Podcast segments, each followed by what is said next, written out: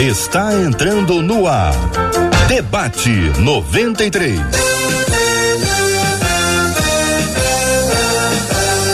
Realização 93 FM. Um oferecimento Pleno News. Notícias de verdade. Apresentação J.R. Vargas. Alô, meu irmão. Alô, minha irmã. Ah, que fala. J.R. Vargas. Estamos de volta. Começando aqui mais uma super edição do nosso Debate 93 de hoje. Bom dia, Marcela Bastos. Bom dia, J.R. Vargas. Bom dia aos nossos queridos ouvintes. Mais um dia para a glória do nosso Deus, mais um dia para ouvirmos também, além dos nossos debatedores, os nossos ouvintes que falam com a gente através do WhatsApp, que é o 21 968038319, 21 Rio de Janeiro, 968038319. Ô Marcelo, eu espero que os ouvintes estejam me ouvindo muito bem, mas quem está nos acompanhando com a imagem está vendo que de vez em quando congela. É, tá então vou combinar com você o seguinte: vou pedir a você que, por gentileza, faça aquilo que você faz maravilhosamente bem. Anuncie a nossa página no Face, o canal do YouTube, o site, o app, o, o Spotify, o Deezer. Também chamamos debatedores enquanto eu vou ali e volto já para a gente ter uma conexão melhor aqui no Debate 93. Já, já. Então vamos lá. Enquanto o JR acerta a conexão, você sabe, você acompanha a gente através do YouTube, acessa a página da Rádio 93 FM lá no YouTube, aliás, nosso canal, acessa a página no Facebook da Rádio 93 FM no Facebook. Você curte, você compartilha e você promove a bênção do debate 93. No YouTube, lembra que cada curtida você faz com que esse debate, esse vídeo se torne relevante. E hoje você já viu aí, os nossos queridos debatedores já estão na tela. Nós recebemos com muita alegria o querido pastor Jean Max, o pastor querido demais Davi Góes e a nossa menina da tela, pastor Helena Raquel, que foi ali igual o JR acertar e volta e o JR já voltou agora com a imagem perfeita para você que está acompanhando a gente através do YouTube, do Facebook.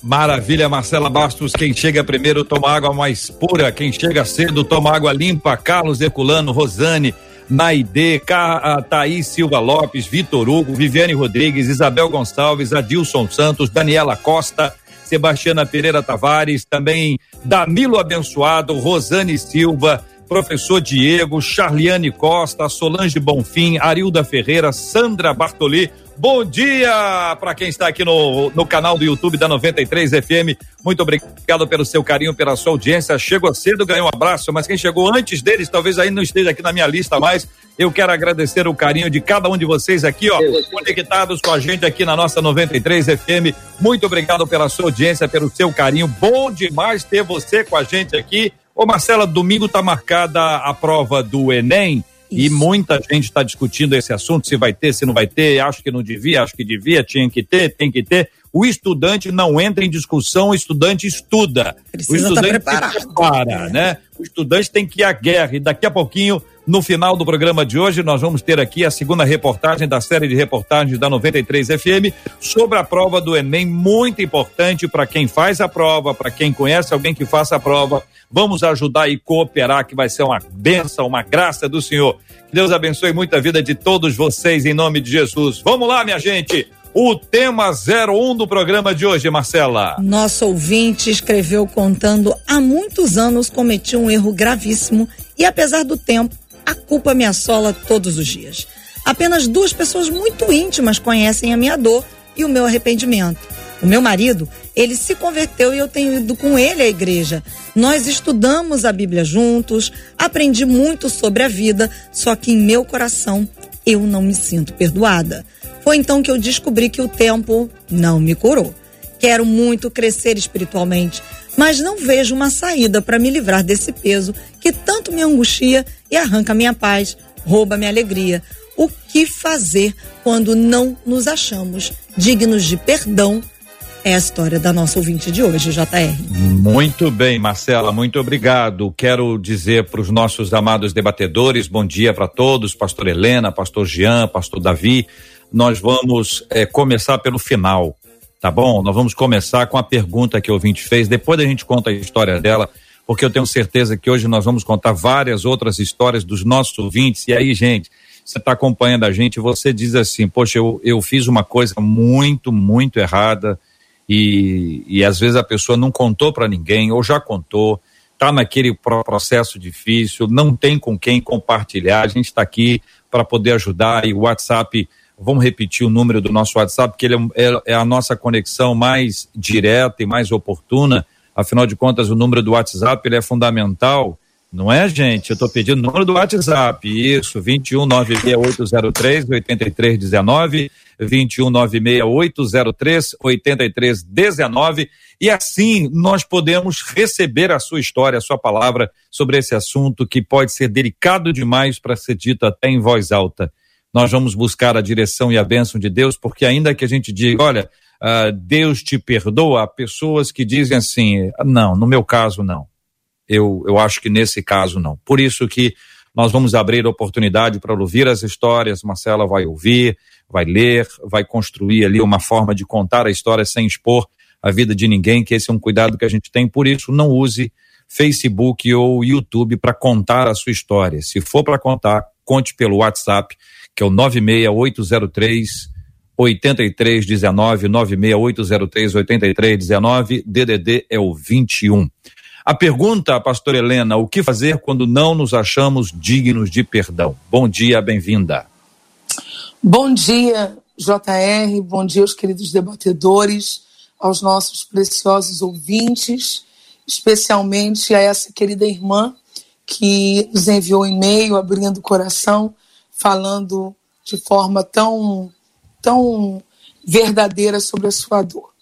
É, já nas primeiras palavrinhas, né, ditas por você, você faz a gente compreender que não adianta simplificar com aquela frase costumeira que a gente tem pronta para todo mundo, né? Deus lhe perdoa e pronto. Ela já tem essa informação, mas ela não está conseguindo se apropriar dessa realidade. De fato, há uma diferença entre informação e apropriação.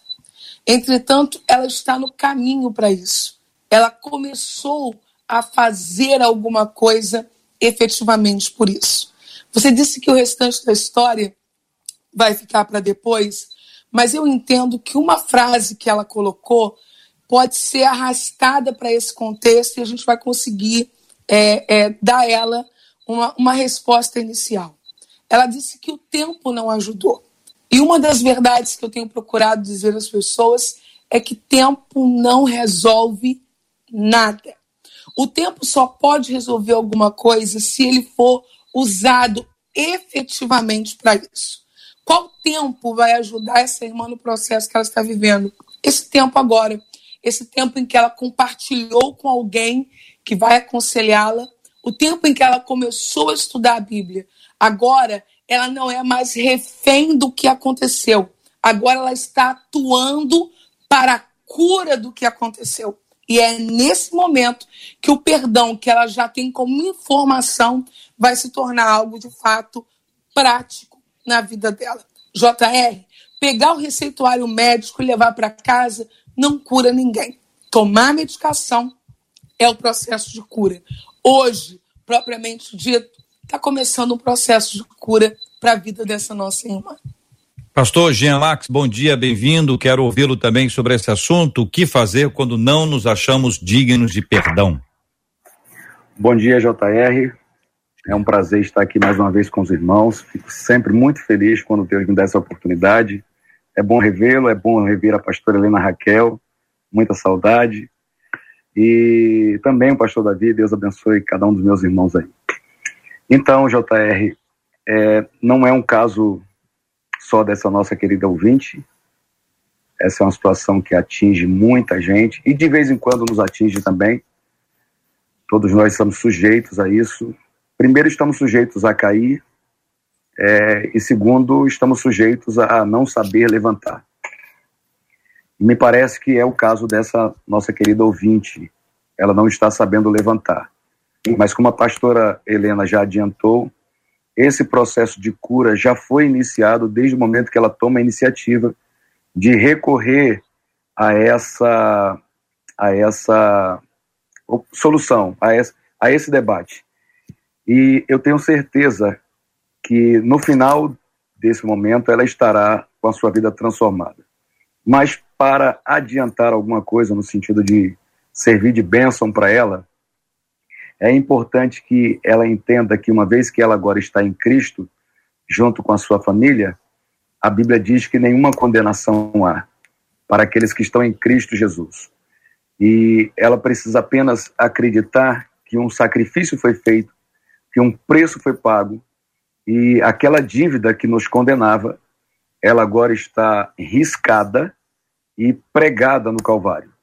Há poucos dias atrás nós estávamos num sítio participando da festa das águas da nossa igreja, no batismo dos novos convertidos, e o pastor que trouxe a palavra, ele fez uma reflexão muito interessante sobre essa questão da dívida. Ele observou que a Bíblia não diz que a dívida foi rasgada, porque se você rasga um boleto, isso não significa que ele já está pago, né? Mas no, no, no passado, quando as dívidas eram registradas, essa dívida tinha que ser riscada, uma a uma.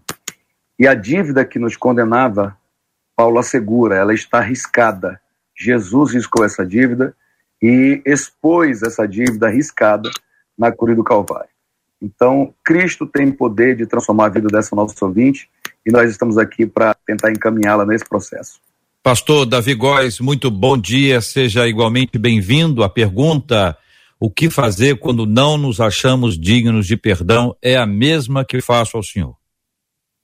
Bom dia, JR, bom dia, os debatedores, pastor Helena Raquel, pastor Jean, prazer estar com vocês novamente.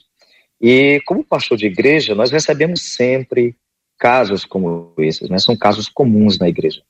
Eu, particularmente, eu tenho já ouvido bastante, inclusive nesse ano de 2021, o ano mal começou, e eu vi um caso semelhante como esse. E eu falo sempre para a pessoa, como é que você vai se sentir bem? Você vai se sentir bem confessando ao pastor? Vai se sentir bem confessando essa situação somente a Deus? Ou você vai se sentir bem comentando essa questão ao seu esposo? Ou geralmente o marido vem à sua esposa. Ele disse: Poxa, pastor, eu vou me sentir bem confessando a minha esposa. Eu disse: Você acha que confessando a sua esposa você vai ter o problema resolvido ou vai causar uma guerra? Ele disse: Pastor, vai causar uma guerra. Então, você acha que pedindo perdão a Deus, Deus te perdoa, apaga o passado, perdoa tudo que você cometeu? Diz, pastor, eu quero orar, quero me identificar mais com a palavra de Deus, como a irmã está falando, que está lendo mais a palavra, está buscando a Deus, porque nós não podemos simplesmente, JR, dizer assim, ah, confesse para o seu esposo, confesse para a sua esposa. Que tipo de guerra isso vai trazer? A gente precisa avaliar os pontos. Às vezes, uma situação como essa, não sei que pecado foi cometido, mas pode aí gerar uma guerra tão grande que irá destruir uma família, né? Então eu, eu ainda creio na, na reserva que o membro da igreja possa ter com o seu pastor, conversar, e isso depois de um grande processo, se possível, chegar para o cônjuge e contar toda a história, mas que haja um amadurecimento espiritual de ambas as partes, tanto de quem está confessando o pecado, como para quem vai ouvir a confissão porque já vi casos de pastores que receberam a confissão e contaram no culto. Olha, tem uma irmã aqui na igreja que cometeu um pecado e tal, não citou o nome, mas as pessoas sabiam de quem estava falando. Então, na sociedade em que nós estamos vivendo, eu acho que vale a pena termos aí pessoas com ética, com postura, de pastores que possam ouvir o caso e estudar o caso, né? Cada caso é um caso, eu acho que deva ser analisado dessa forma. Muito bem, então nós temos aqui uma perspectiva bastante sólida de que Deus ele tem a nos oferecer o perdão. O perdão passa pelo sangue de Jesus, o perdão é fruto da misericórdia, da graça de Deus. É, eu preciso crer e eu preciso tomar posse disso, eu preciso me apropriar disso. Existem falas que podem ser direcionadas a alguém, e outras que, se di direcionadas a alguém, pode criar uma explosão. E coisas que devem ser dirigidas somente a Deus. Essa é uma questão complexa, porque, como disse o pastor, existem casos e casos, circunstâncias são diferentes. Mas quando você está com sede, e se alguém te oferecer, por exemplo, um copinho bonito, um copo bonito, branquinho, aquele copo, sabe, show mesmo, cheio de petróleo, botaram um petróleo bom, petróleo grosso, petróleo top. Botaram também um copo de areia, areia da praia, sabe que a praia é bonita, aquela praia sensacional, tinha até umas conchinhas dentro assim. E o outro de água. Qual dos três você vai escolher para tomar se você tiver sede? Aí, naturalmente, você vai escolher o copo d'água. Você não é doido nem nada, mas você vai escolher o copo d'água com base em quê? Com base no que alguém te disse alguma vez que água mata a sede, você já experimentou, você se apropria daquele copo d'água, você toma aquela água e você vai sentir-se é, é, é, saciado da sua sede. Você vai ficar muito bem e tranquilo em relação a isso. Então, o perdão está aí. A oferta do perdão está posta. Ela não se baseia no seu mérito, mas nos méritos de Cristo. Aí agora a gente entra na história. E nas histórias, porque a nossa ouvinte conta que há muitos anos cometeu um erro gravíssimo e o tempo, como disse a pastora Helena, não curou. O tempo não resolveu nada. Poucas pessoas, ela diz que duas pessoas muito íntimas conhecem duas coisas importantes: a minha dor e o meu arrependimento. Veja que poderia ser duas pessoas íntimas sabem o que eu fiz. Mas não foi isso que ela escreveu. Ela não disse duas pessoas sabem o que eu fiz. Conhecem a minha dor e o meu arrependimento. Eu vou parar aqui para ouvi-los, porque Marcela, não sei se se lembra, mas é, é raro ouvir isso aqui. Em geral, é duas pessoas íntimas sabem o que eu fiz. E não duas pessoas íntimas conhecem a minha dor e o meu arrependimento. Diante de vocês. Pastor Jean Max. Vamos abrir os microfones, gente. Vamos deixar tudo ah, tá. todos os microfones abertos aí, por favor. Então, JR, eu entendi quando ela falou que tem duas pessoas íntimas que conhecem sua dor, que obviamente é, também, também conhecem o que ela fez, né? Essa foi a conclusão que eu cheguei, mas eu percebi que você achou que uma coisa não garante a outra. Não, são ênfases diferentes, né, pastor é, Jean? É. São ênfases diferentes. Não, isso aí, isso aí certo. Ela com certeza deu ênfase à questão do seu sofrimento. É, olha, a Bíblia diz em, no Salmo 32, verso de número 3, que enquanto eu me calei, os meus ossos secavam dentro de mim. Isso confirma o que a pastora Helena Raquel e o que a própria ouvinte disse, que o tempo não é o remédio. Às vezes, o tempo é o instrumento que Deus nos dá para criar coragem, para desenvolver maturidade, para encontrar a melhor solução para o remédio. Se você procura um médico e ele te passa um diagnóstico, você não tem muita segurança naquilo, você dá um tempo, você procura um outro profissional, você pesquisa uma outra solução para você encontrar o melhor remédio. Então, às vezes, o tempo serve apenas para isso, mas ele não vai produzir cura. À luz da palavra de Deus, o que vai produzir a cura, e são palavras do, do apóstolo Tiago, é a confissão. Ele diz: Confessai as vossas culpas uns aos outros, para que sareis. Na palavra do pastor Davi Góes, ele citou um caso que é, é muito comum acontecer na igreja, aonde a confissão parece que vai criar um problema ainda maior, né? A depender de para quem você confessa. Isso é um desafio toda vez que um caso desse chega para gente. É, mas essa confissão vai ter que acontecer. Se a pessoa precisa, se ela, se ela, se ela quer a cura, essa confissão vai ter que acontecer. Algum tempo atrás eu ministrei uma série de estudos sobre o tema O Raio do Escândalo e eu consegui mostrar à igreja, à luz da palavra de Deus, que Deus não tem alegria em espalhar o escândalo de ninguém. Muito pelo contrário, ele quer que as coisas se resolvam num primeiro instante. Primeiro, não acontecendo o pecado, mas o pecado aconteceu. É, que ele seja, que ele seja, que ele atinja o mínimo de pessoas possível. Se o pecado atingiu só a mim e a Deus, eu e Deus resolvemos a questão. Se o pecado atinge outras pessoas, aí esse tratamento tem que ser extensivo a essas outras pessoas. Agora, quem vai cuidar dessa situação precisa tomar, precisa tomar muito cuidado para não expor uhum. desnecessariamente quem não está envolvido naquilo. Uhum. Porque senão ele vai criar um problema em cima daquele problema. Então, é, a nossa ouvinte precisa pedir sabedoria a Deus, verificar quem são as pessoas envolvidas no que ela fez e dentro desse grupo ou de um grupo ou do, do menor grupo possível confessar o seu pecado, porque quem confessa e deixa alcança a misericórdia. Pastor Davi Góes, o senhor trouxe na sua fala a ideia de confessar a Deus como fundamento básico, princípio inegociável que o senhor nos trouxe aí. O que o senhor nos apresentou foi, foi a, a, o discernimento espiritual para identificar se deve falar sobre esse assunto com mais alguém, né? Por exemplo, no caso de uma traição no passado, contar para o esposo, existem coisas que são complexas, né? como outras, por exemplo, que nós já recebemos aqui, eu não sei se vamos receber hoje ainda, é, casos de, de que o filho não, perte, não, não é desse esposo, embora a esposa tenha dito, entendeu? E aí, depois de um tempo, essas coisas começam a ficar mais complexas, existe uma série de coisas, existe os envolvidos de todos os lados. São coisas difíceis, hein, pastor Davi Góes? É, com certeza, JR. Nós vivemos uma, uma sociedade onde as pessoas facilmente nos julgam, nos crucificam, nos condenam e nos matam. A sociedade da tecnologia, da internet, é muito cruel. Né? Recentemente eu fui vítima de um fake news e foi terrível.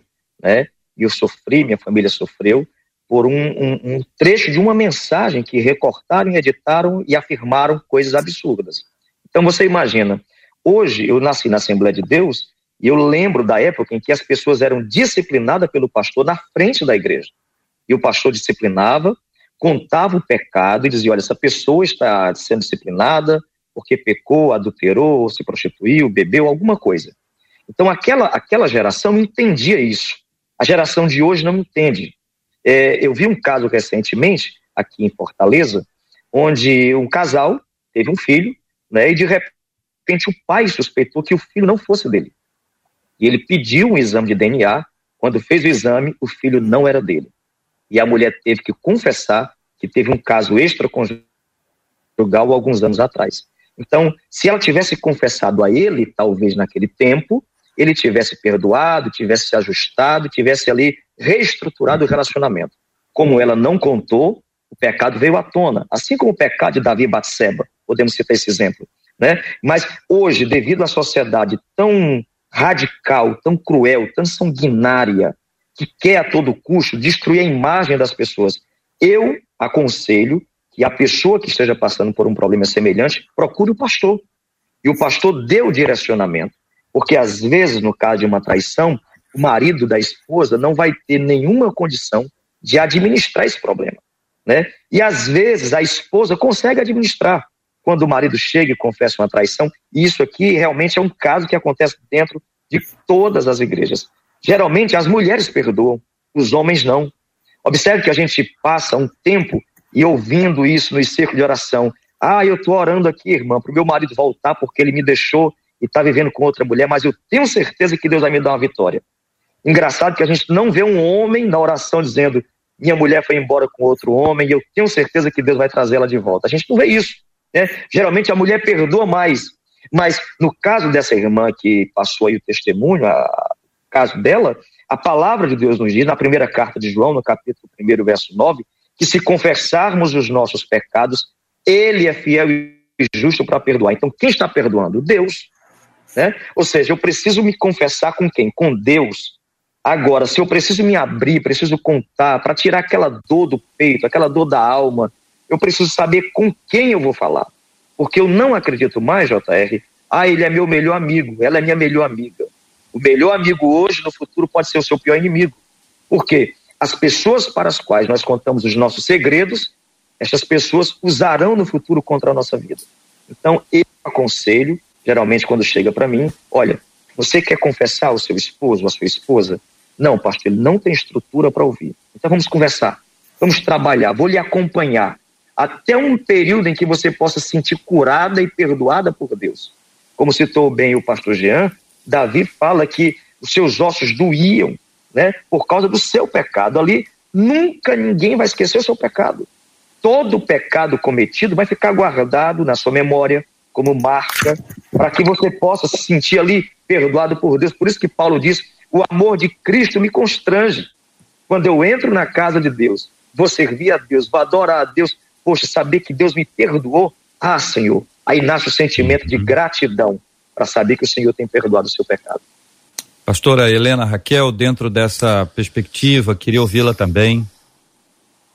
Então, JR, infelizmente eu não ouvi toda a primeira fala do pastor Davi e essa segunda fala eu só ouvi as últimas frases. Então não, não tenho como construir a partir do que ele disse anteriormente. Mas a eu gente quero está apenas... falando, a gente está falando sobre a importância de se trabalhar esse assunto na busca do perdão, né?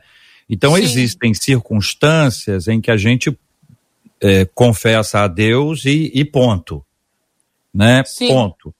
Existem outras que é necessário que a gente converse com mais alguém, né? E, e o risco de se compartilhar isso com alguém que vai ser um propagandista daquela informação, né?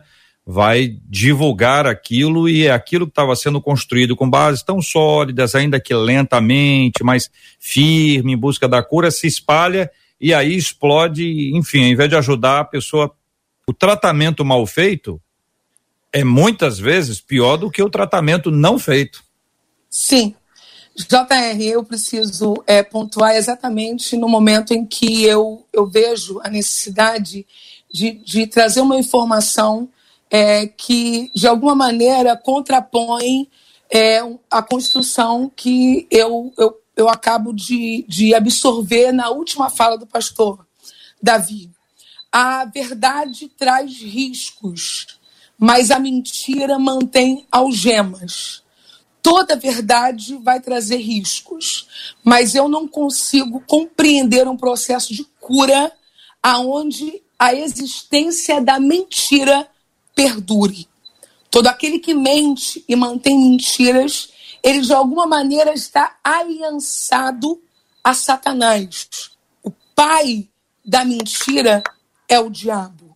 Então, se eu tenho um relacionamento extraconjugal e, de alguma maneira, isso desonrou, afetou a pessoa do meu cônjuge, eu posso não ter condições de dizer isso a ele agora. Talvez eu precise construir um, um, um caminho para isso. Precise de apoio psicológico para isso, de apoio pastoral para isso. Mas, sinceramente, eu não tenho o direito de roubar-lhe a verdade sobre os fatos. Eu não só estarei mentindo, como estarei roubando o direito dele à verdade. Ah, mas isso pode culminar com divórcio. Infelizmente, os pecados geram suas consequências. Agora, como alguém poderá ter paz na vida, assentado diante do outro pela manhã, sabendo que lhe roubou a verdade sobre um dado fundamental que é fidelidade e infidelidade e mantém isso em secreto. Me perdoe, mas eu não consigo conceber a partir das verdades cristãs um comportamento como esse. Vou voltar para o pastor Davi para ele poder dar o ponto de vista dele, que acho que é, é, justo que a gente faça, até porque a pastora Helena não ouviu tudo. Sim. Né? Como, como a pastora Helena disse, ela ouviu a última parte. Pode ser que na parte anterior o pastor tenha dado o encaminhamento e tenha dado as possibilidades que aí estão. Mas vamos ouvi-lo para que ele mesmo fale com a pastora Helena sobre esse assunto, pastor. Não, com certeza, JR, eu, eu, concordo com a pastora Helena que a verdade ela deve ser dita, senão não seria um pregador da verdade. Jesus disse, conhecereis a verdade ela vos libertará. Né?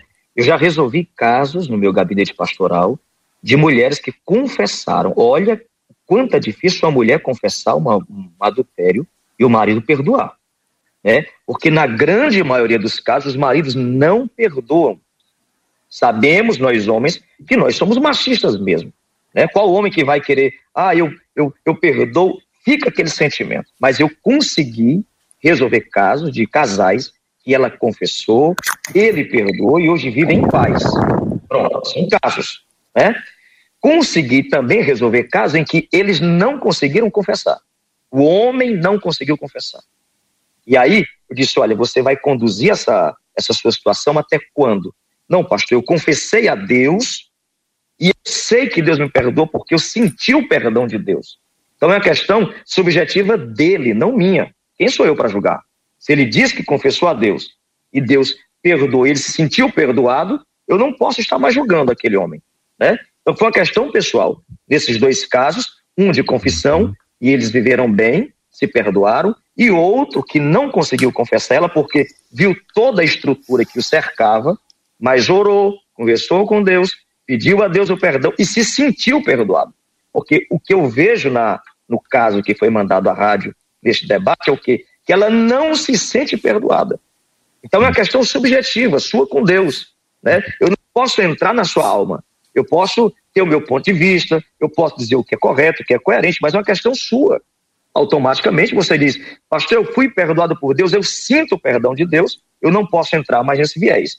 Mas, como eu estou falando, a verdade prevalece. O ideal é conversar, é confessar. Agora, cada um dos que estão conversando sobre o assunto dizer: Eu me sinto perdoado por Deus e siga a sua vida.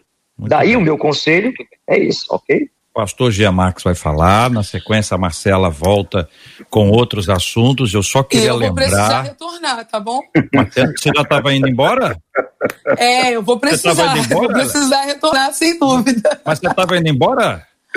Não, não. Ah, bom, fica aí, Helena. Minha, fica aí. Réplica, tá bom? Fica aí. O que eu seguiria, eu queria dizer para vocês três que existem mais coisas além de traição. E que o assunto não é traição só. Quando claro. a gente fala sobre esse assunto, a gente pode estar falando uma série de coisas. Uma série de coisas. Vou dar para vocês daqui a pouquinho exemplos muito simples e que são esquecidos, como se o problema da humanidade fosse o adultério. Pastor Giamax. É, eu até ia falar outra coisa, mas diante do que você disse, eu lembrei de uma situação de uma irmã que antes de se converter tinha feito um aborto.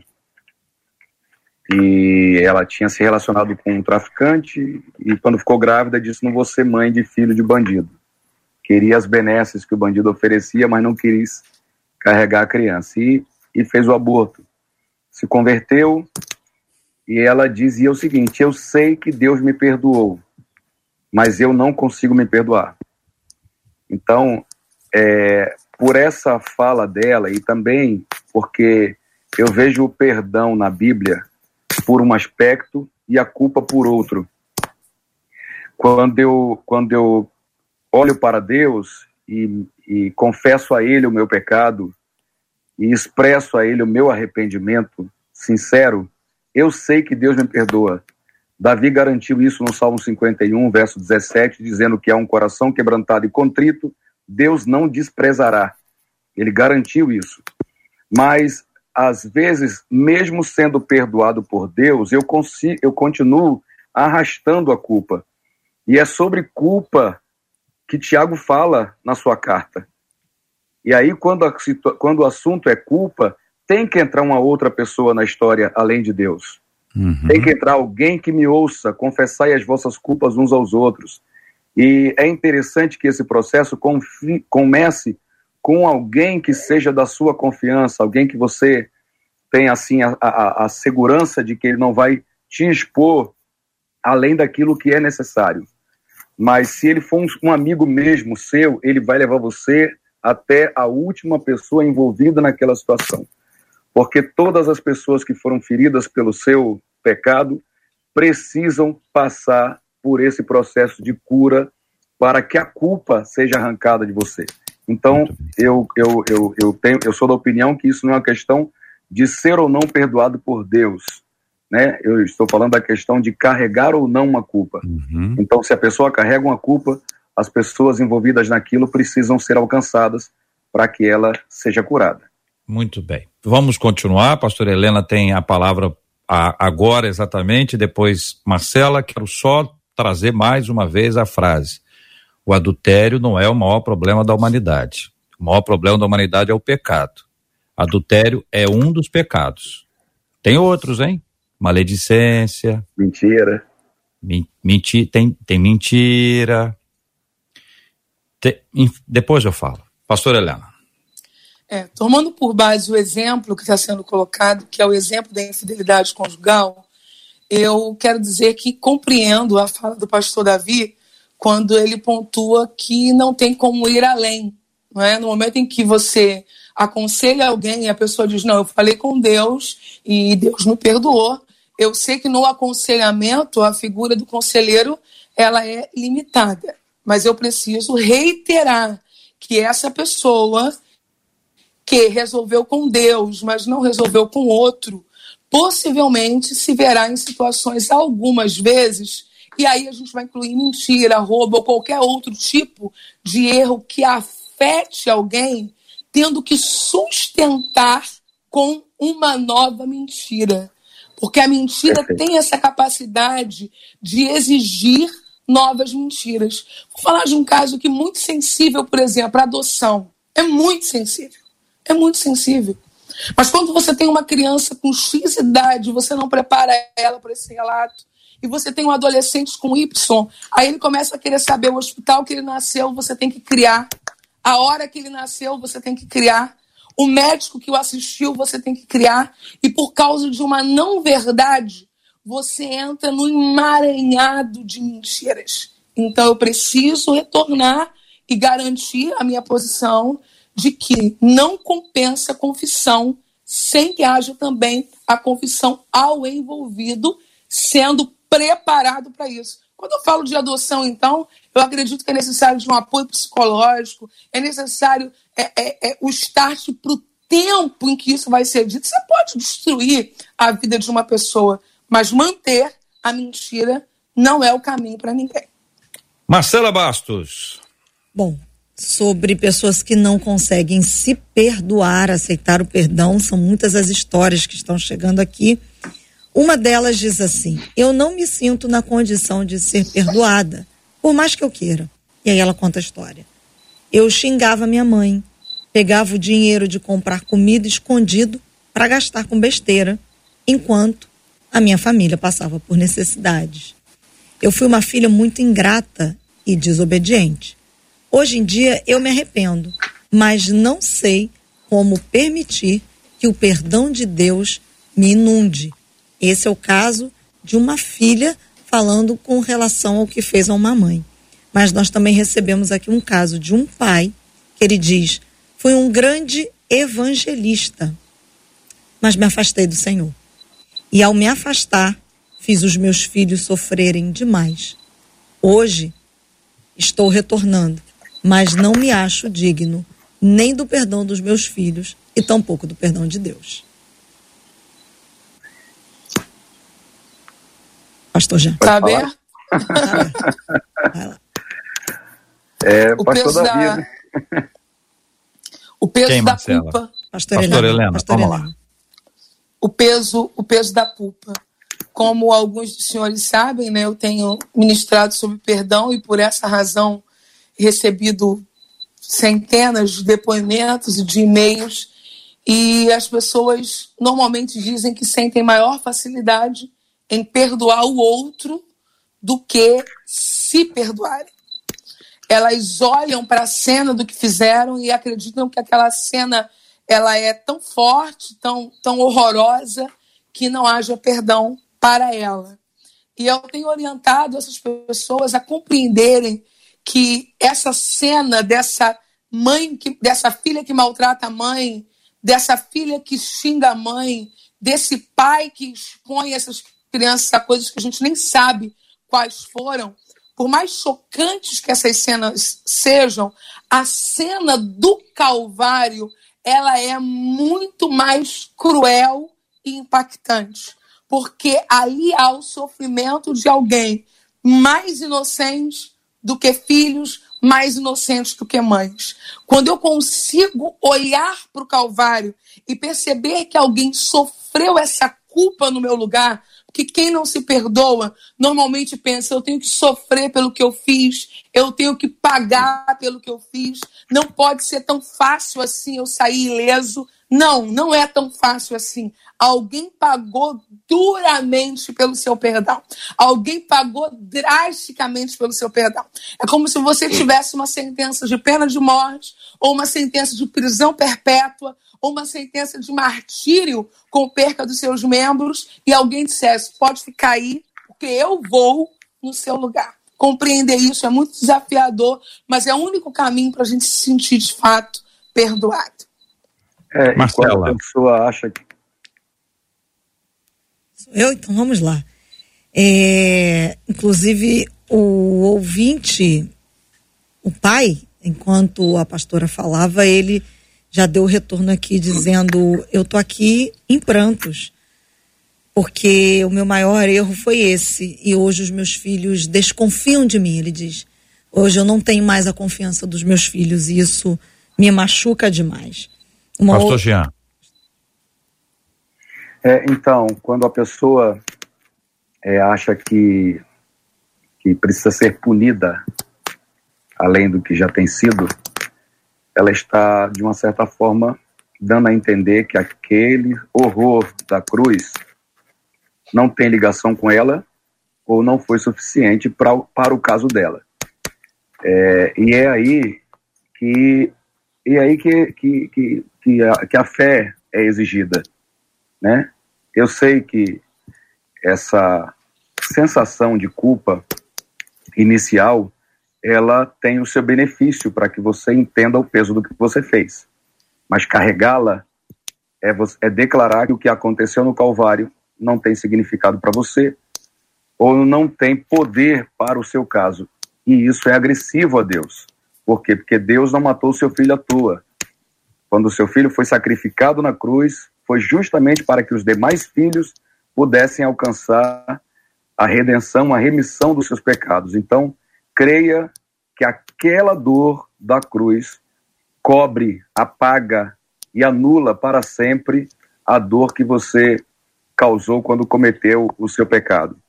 Eu quero louvar a Deus pelo testemunho desse pai pela sua sinceridade, mas queria é, alertar a ele que ele está caindo numa, numa situação muito semelhante a essa que eu acabei de citar, quando ele quando ele se lamenta porque perdeu a confiança do seu, do seu filho. A pastora Helena falou aqui que, por exemplo, às vezes quando você confessa um adultério, o, o, o, o divórcio pode acontecer. Você queria a correção do casamento e, e acabou dando no divórcio, porque o pecado tem sua consequência.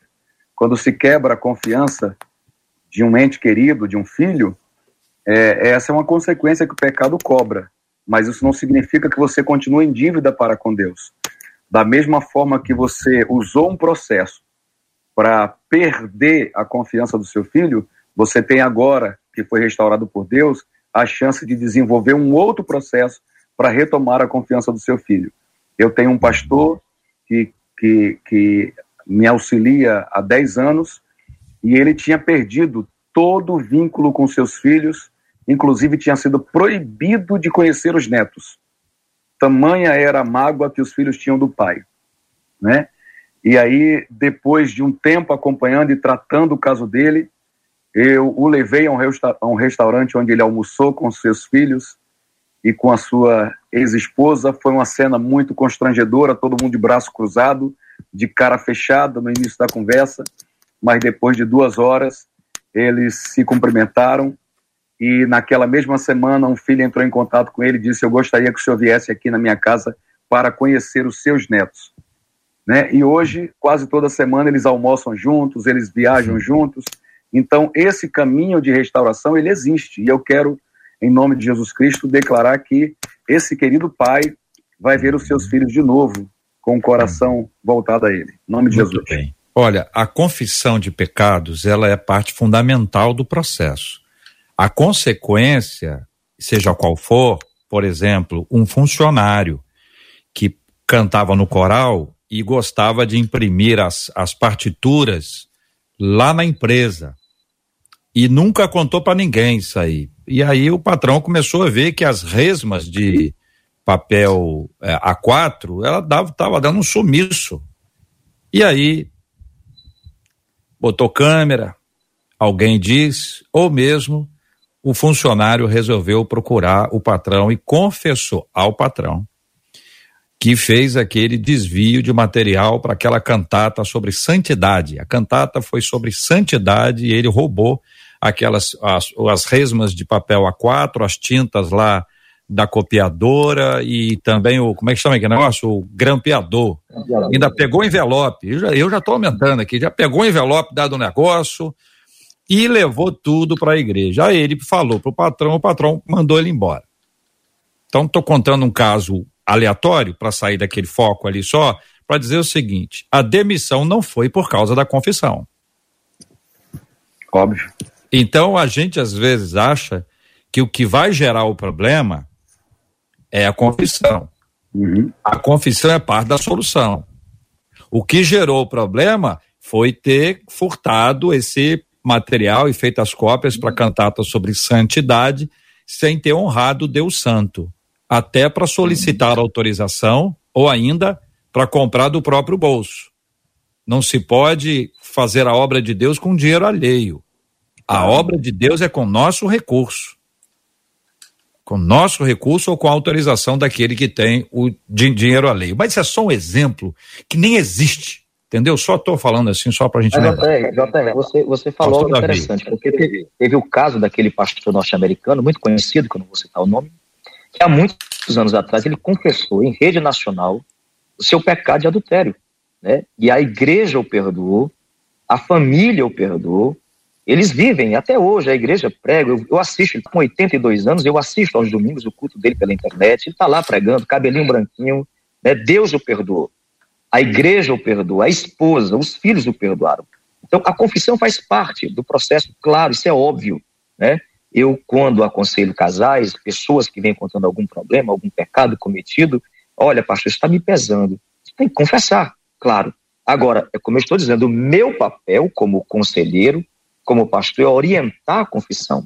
Não significa que aquela pessoa sairá do meu gabinete consciente de fazer a confissão. Então é uma questão pessoal. Deixa, Nós estamos deixa aqui entender, como pastor. Hein, pastor Davi, vê se eu, se eu entendi o senhor. O senhor não pode confessar por ninguém. Hum. Quem tem que confessar é a pessoa. Claro, óbvio, se a pessoa óbvio, não quiser já... confessar, ela que hum. não está confessando. É isso que está falando? Exatamente. Olha, o Salmo 32, o verso 5, Davi nos diz o seguinte: Então eu reconheci diante de Deus o meu pecado e não encobri as minhas culpas. E disse: Confessarei as minhas transgressões ao Senhor e ele perdoará o meu pecado. Então é uma questão pessoal. Eu estou levando aqui para a questão pessoal. Porque eu não sei, eu não sei, depois que a pessoa está no meu gabinete, eu não sei como é que vai ser a situação dele dentro de casa, a estrutura familiar, a estrutura emocional e espiritual dele o meu papel como pastor é dizer, a confissão realmente é o primeiro, é o primeiro motivo que nós devemos trabalhar nesse momento. Vamos confessar a esposa. Chama a esposa, a esposa não tem condição de ouvir, traz a esposa, vamos fazer um acompanhamento, vamos trazer um psicólogo, vamos sentar com as irmãs da oração, ou alguém de confiança, a esposa do pastor, tem toda uma estrutura. Mas entenda, o pastor dá a solução, cabe à pessoa que está recebendo aconselhamento é colocar em prática ou não. Pastor Helena, me parece que a confissão é como uma maratona. Eu vou correr a maratona. Só não posso ir hoje porque eu não estou preparado. Vou me preparar, vou melhorar minha alimentação, melhorar peso, musculatura, tal, não sei o quê. E aí faz essa preparação, mas tem como objetivo a confissão. Não pode é achar que joga debaixo do tapete, vida que segue ou que o tempo cura. Porque em alguns casos, se a pessoa não confessar, alguém chega e traz o tema à tona. Alguém sincero, verdadeiro, não é, não é, é maledicência, fofoca, mentira, fake news, não. Alguma coisa aconteceu e a pessoa traz isso à tona, como no caso de Davi. Vamos lembrar, Davi não confessou. Davi, vida seguiu. Que segue tocou o barco ali como se nada tivesse acontecido. Deus levantou o profeta, o pastor Natan foi lá, conversou com ele, mas quando Natan falou com ele, não foi só Natan que falou com Davi. Deus falou com Davi. E houve a mudança. Davi não é anjo. Não se pode dizer que um homem segundo o coração de Deus deixou de ser homem, porque se ele é homem segundo o coração de Deus, nunca deixou de ser homem. Portanto, é falho. E essa é um, uma falha conhecida, mas não foi a única, mas é a mais conhecida. E daí, pastor Helena, a minha fala para a queridíssima irmã é sobre o perdão que o outro oferece. Não estou falando de esposa e de esposo, ou do patrão lá daquele caso, ou dos filhos naquele outro exemplo, mas da comunidade. A comunidade perdoa, a comunidade abraça as pessoas como se fossem de fato perdoadas por Deus, ou aquele rótulozinho vai ficar sempre na mente das pessoas, ah, aquele ali, sabe quem é? Lembra dele? JR, o, o, a sua criação de ilustração aí foi incrível. Tá? Você é o melhor. Porque imprimir partitura. foi, foi maravilhoso. Foi maravilhoso. É, como você bem colocou, qualquer tipo de consequência que isso gerar está ligado ao pecado e não à confissão. A confissão é o processo realmente libertador. A sua ilustração também sobre a maratona, ela, ela foi bem, bem colocada. E eu acredito que eu acredito que possivelmente o pastor, o conselheiro, seja o treinador dessa maratona. E na maioria das vezes a gente se surpreende. Eu tive um caso de aconselhamento nessa dimensão que eu conversei com a pessoa, eu orei com a pessoa e eu disse: eu vou te dar um tempo e nesse tempo Deus vai vai te dar o caminho, Deus vai vai te mostrar a hora de falar. E a pessoa durante a, a manhã é, entrou em contato comigo dizendo: Pastor, eu não consegui sequer aguardar mais uma noite. Porque quando você está diante de alguém que você consegue confessar essa culpa e ouvir uma palavra de acolhimento, de aconselhamento, você se sente tão forte, tão apoiado por essa palavra de acolhimento, que você ganha tenacidade para ter aquela decisão que até então você não conseguia ter tido. Quanto ao acolhimento da comunidade, JR, eu acredito que isso é muito individual. Isso tem muito a ver com o que é construído nessa comunidade. Infelizmente, nós temos comunidades cristãs que estão construindo um clima de acusação, um clima de rivalidade. E a partir desse clima é isso que as pessoas sabem dar. Eu, por exemplo, fui menina, fui criança numa igreja que eu me lembro que a vovó dizia assim: olha, Fulano foi excluído, não pode mais dar a paz do Senhor para ele. Eu me lembro dessa fala dentro de casa, porque ela reproduzia o que a liderança dizia sobre isso. Mas nós tentamos hoje Pastora, precisamos que a senhora abra o seu microfone. Ele travou. Isso. Pronto. Voltou? Voltou. Então hoje nós procuramos construir uma comunidade de fé aonde a gente diz, fulano está num processo de disciplina, fulano está num processo de, de, de, confissão, vamos abraçar, vamos acolher, vamos trazer para perto. Dentro da nossa comunidade isso tem sido uma realidade. Cabe cada pastor construir essa realidade na sua comunidade. Eu conheço a história, diz que numa reunião dessa, assim, de liderança da igreja local, em algum lugar desse país, que eu nem sei aonde foi, mas aí uma pessoa disse assim, pastor, e esse negócio do fulano de tal? Aí uma pessoa lá. Aí o pastor disse, meu irmão, nós estamos tratando. E ele disse, não, mas eu, eu acho que o senhor tem que dizer para nós aqui, porque seja lá o que for, isso tem que ser contado para nós. Nós temos que estar tá sabendo de tudo aqui, pastor. É, disse, meu irmão, eu estou tratando o assunto, é, é, é, é, uma questão pessoal, está sendo tratada a questão. Ele disse, não, mas nós precisamos o que foi, tem saber. Aí o pastor disse assim, então é para saber de todo mundo ou só dele? Aí a pessoa disse, é, pastor, é melhor ficar realmente como o senhor falou, né? O senhor está tratando o assunto, vida que segue, porque, né? Não vou dizer que a maioria da, das vezes, mas boa parte dos grandes acusadores são aqueles que querem acusar para que ninguém veja os seus próprios pecados. Que Deus tenha misericórdia de nós. Marcela Bastos, vamos caminhando para o final. Estamos com algumas dificuldades de áudio, de vídeo, mas vamos tentar aqui dar as despedidas dos nossos queridos. Vamos começar logo com o pastor da, Davi, cuja conexão não está muito boa. Pastor Davi Góes, muito obrigado. Deus abençoe muito o senhor. Muito obrigado pela presença do senhor aqui entre nós mais uma vez. Das despedidas dos nossos logo com o pastor. Delay o delay ficou grande. Deus abençoe muito o senhor. Eu não estou vendo direitinho, nem estou ouvindo, mas muito obrigado pela participação. Obrigado, querido. Pastor Giamax, obrigado, um abraço. Eu que agradeço, JR, um grande beijo aí a toda a equipe. Prazer demais ver o pastor Davi Góes, pastor Helena. Olha, duas igrejas entraram em contato comigo aqui dizendo que acompanharam o debate e foram muito abençoados. A igreja de Bethesda e a igreja de Ebenezer, ambas aqui da Ilha do Governador. Quero mandar um abraço para o povo de São Cristóvão. Estamos no meio de uma festa muito maravilhosa de avivamento chamada The Seven Days. Sete dias de avivamento que tem sido uma benção na nossa igreja, quinta-feira, quer dizer, amanhã, né? Amanhã é o segundo dia. Todo o povo está convidado. Como é que é o nome, pastor Jean? The Seven Days. A Helena sabe que eu gostei. Olha o olhinho da Helena. É... Helena, hein? The Seven Days. Ê, Brasil. Pastor Helena, obrigado. Deus abençoe. Obrigada, JR, Marcela, querida. Dizer que foi um prazer estar com o pastor Jean Max, que é um amigo do coração que eu e Eliomar amamos muito. Só de vê-lo a gente se sente melhor. E pedi a Marcela para me colocar de novo com o pastor Davi no outro debate para eu concordar com ele, que é o meu segundo, que ele vai achar que eu estou sempre discordando. Pastor Davi, um dia a gente se encontra no Ceará ou aqui no Rio de Janeiro. Um abraço para o senhor e para sua família. Deus abençoe. Obrigado, Marcela. Vou encerrar aqui com o WhatsApp de uma das nossas ouvintes contando. Ela diz: Olha, gente, durante muitos anos eu fui garota de programa e também fiz vídeos pornográficos. Eu vivi isso o tempo todo. Hoje, convertida, eu me sinto totalmente perdoada por Deus. Aleluia. Às vezes, sofro perseguições de algumas pessoas que sabem do meu passado. Dói. Antes da conversão, eu tinha medo de ser reconhecida.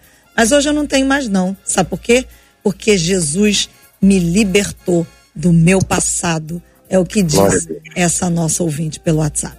Precisamos lembrar que o pecado que é o problema é o pecado cometido por nós e o pecado cometido pelo outro ao não perdoar. Então a nossa luta não é contra carne e sangue. Cuidado para a pessoa que é rotulada, ela não rotular o outro porque ela está sendo rotulada. Então ela está fazendo exatamente igual. O perdão é um exercício diário. Em alguns casos, a gente tem que trabalhá-lo todos os dias até que ele chegue naquele nível suficiente para matar a sede, como aquela ilustração do copo. Vamos orar, vamos orar. O pastor Jean vai orar conosco. Nós temos orado pela cura dos enfermos, pelo consolo aos corações enlutados, pelo fim dessa situação tão difícil, tão complexa que estamos vivendo no planeta. Vamos orar pelo crescimento do Evangelho, orando pelos nossos ouvintes, vivendo circunstâncias como essas relatadas aqui.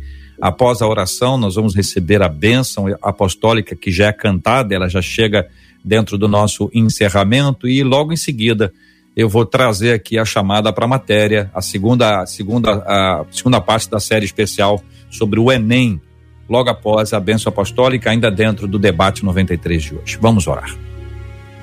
Antes de orar, JR, para que eu não precise do perdão da minha esposa, eu, eu, preciso dizer a ela que a Misilene está mandando um grande abraço, um beijo. Ela só não pode aparecer aqui, tá bom? Senhor, nós queremos glorificar, engrandecer o teu santo nome por essa oportunidade maravilhosa de poder servir aqui as pessoas, aos ouvintes da Rádio 93, é, com a tua palavra, com a sabedoria que vem da tua palavra. Muito obrigado por esse privilégio, Senhor. Queremos agora orar por todos aqueles que agora choram, porque estão enfermos, porque tem alguém enfermo na família ou porque perdeu um ente querido. Tenha misericórdia e promove, meu Senhor, o conforto e o consolo do coração dessas pessoas traga cura para os doentes, ajude aqueles que agora lutam, meu em Senhor, pela vida. Não deixe, meu Deus, que a morte prevaleça. Tenha misericórdia. Abençoe também essa rádio, abençoe todos os ouvintes. Que a glória e a graça do Senhor seja sobre cada lar que aqui está representado. Assim nós oramos e te agradecemos, Senhor, em nome de Jesus. Amém. Deus te abençoe. Na segunda parte da série especial sobre o Enem, a nossa equipe ouviu professores com dicas valiosas para conquistar aqueles pontos na prova impressa que fazem toda a diferença na nota final. Nessa contagem regressiva para o primeiro dia de testes, no domingo, dia 17, os estudantes fazem a revisão de final de conteúdo. A reportagem é de Juliano Medeiros. Especial Enem a prova.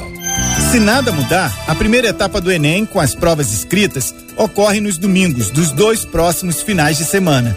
Para Davi Botinelli, que tenta vaga para uma segunda graduação, é momento de controlar o nervosismo e colocar à prova a preparação de um ano inteiro. Esse foi um ano bem atípico, né, em relação a todos os outros, né? E a minha preparação foi também vendo videoaulas de meus colegas professores e estudando, tentando estabelecer uma rotina de estudo, seguindo assim, mais ou menos nessa dinâmica, mas sempre com as dificuldades próprias, né? Desse tempo de pandemia, todos os problemas, até de saúde mental, né? Que envolvem essa crise humanitária mundial. No primeiro dia de testes impressos, dia 17, os participantes têm de chegar entre 11 e meia da manhã e uma da tarde, quando os portões serão fechados pontualmente. O exame começa a uma e meia da tarde e vai até às sete da noite. É uma maratona com 45 questões de linguagens e mais 45 de ciências humanas. A professora Cristina Braga, que tem um canal no YouTube sobre língua portuguesa, orienta que o importante aqui é prestar muita atenção aos enunciados. A chave do seu sucesso: leia os enunciados com atenção. O enunciado é que vai pedir de você um comportamento, uma atitude, um raciocínio para alcançar a resposta adequada. Você também já pode esperar muitos textos de diversos gêneros textuais: crônica, romance, piada. Lembre também três assuntos que caem muito nas provas do Enem: vanguardas europeias, variedades linguísticas e funções da linguagem. As tecnologias de informação de comunicação, essa realidade digital, virtual, também é sempre abordada. Então, fique esperto. Outro desafio no primeiro dia é a redação. Uma boa nota tem muito mais peso na média final do que gabaritar as questões objetivas. Por isso, o professor Hudson Pinheiro, dono de um curso em Cabo Frio especializado em ajudar os alunos a organizar as ideias, tem dicas valiosas. Eu super aconselho que os alunos criem algum tipo de organização. Façam tópicos sobre o que eles querem ter dentro dos quatro parágrafos da redação deles. O que eles querem que tenha na introdução, qual é a tese, quais são os argumentos que serão usados nos desenvolvimentos, os repertórios socioculturais que aparecerão no decorrer do texto e principalmente as propostas de intervenção, característica única e exclusiva do Enem. Tenham calma, estejam bastante atentos, evitem rasuras no decorrer da produção do texto e tentem utilizar as 30 linhas que são oferecidas pelo MEC. No segundo dia de provas, dia 24 de janeiro, as questões envolvem conhecimento de ciências da natureza e matemática. Os portões também serão fechados para a entrada dos participantes a uma da tarde. O tempo de prova que é menor, com encerramento previsto para seis e meia da noite. O professor Otávio Carvalho, que prepara os alunos para o Enem e disponibiliza o conteúdo nos canais dele no YouTube, Facebook e Instagram, fala quais são os fatores que os alunos precisam dominar para os cálculos não desandarem. São os fatores emocional e o fator tempo. Inicialmente ele precisa dominar o fator emocional para ele estar tranquilo, para ele controlar a ansiedade dele e para ele aplicar uma estratégia de prova que ele treinou antes do dia da prova. Então, ter uma estratégia de como vai resolver a prova, que ordem ele vai resolver as questões, quais questões ele vai pular para voltar somente no final da prova. Isso é fundamental para que ele fique tranquilo na hora da prova e consiga um desempenho satisfatório. Amanhã tem mais reportagem especial sobre o Enem 2021. O INEP, responsável pelo exame, garante que está quase tudo pronto nos 14 mil pontos de aplicação da prova e que um grande esquema de segurança foi montado para evitar fraudes. 93 FM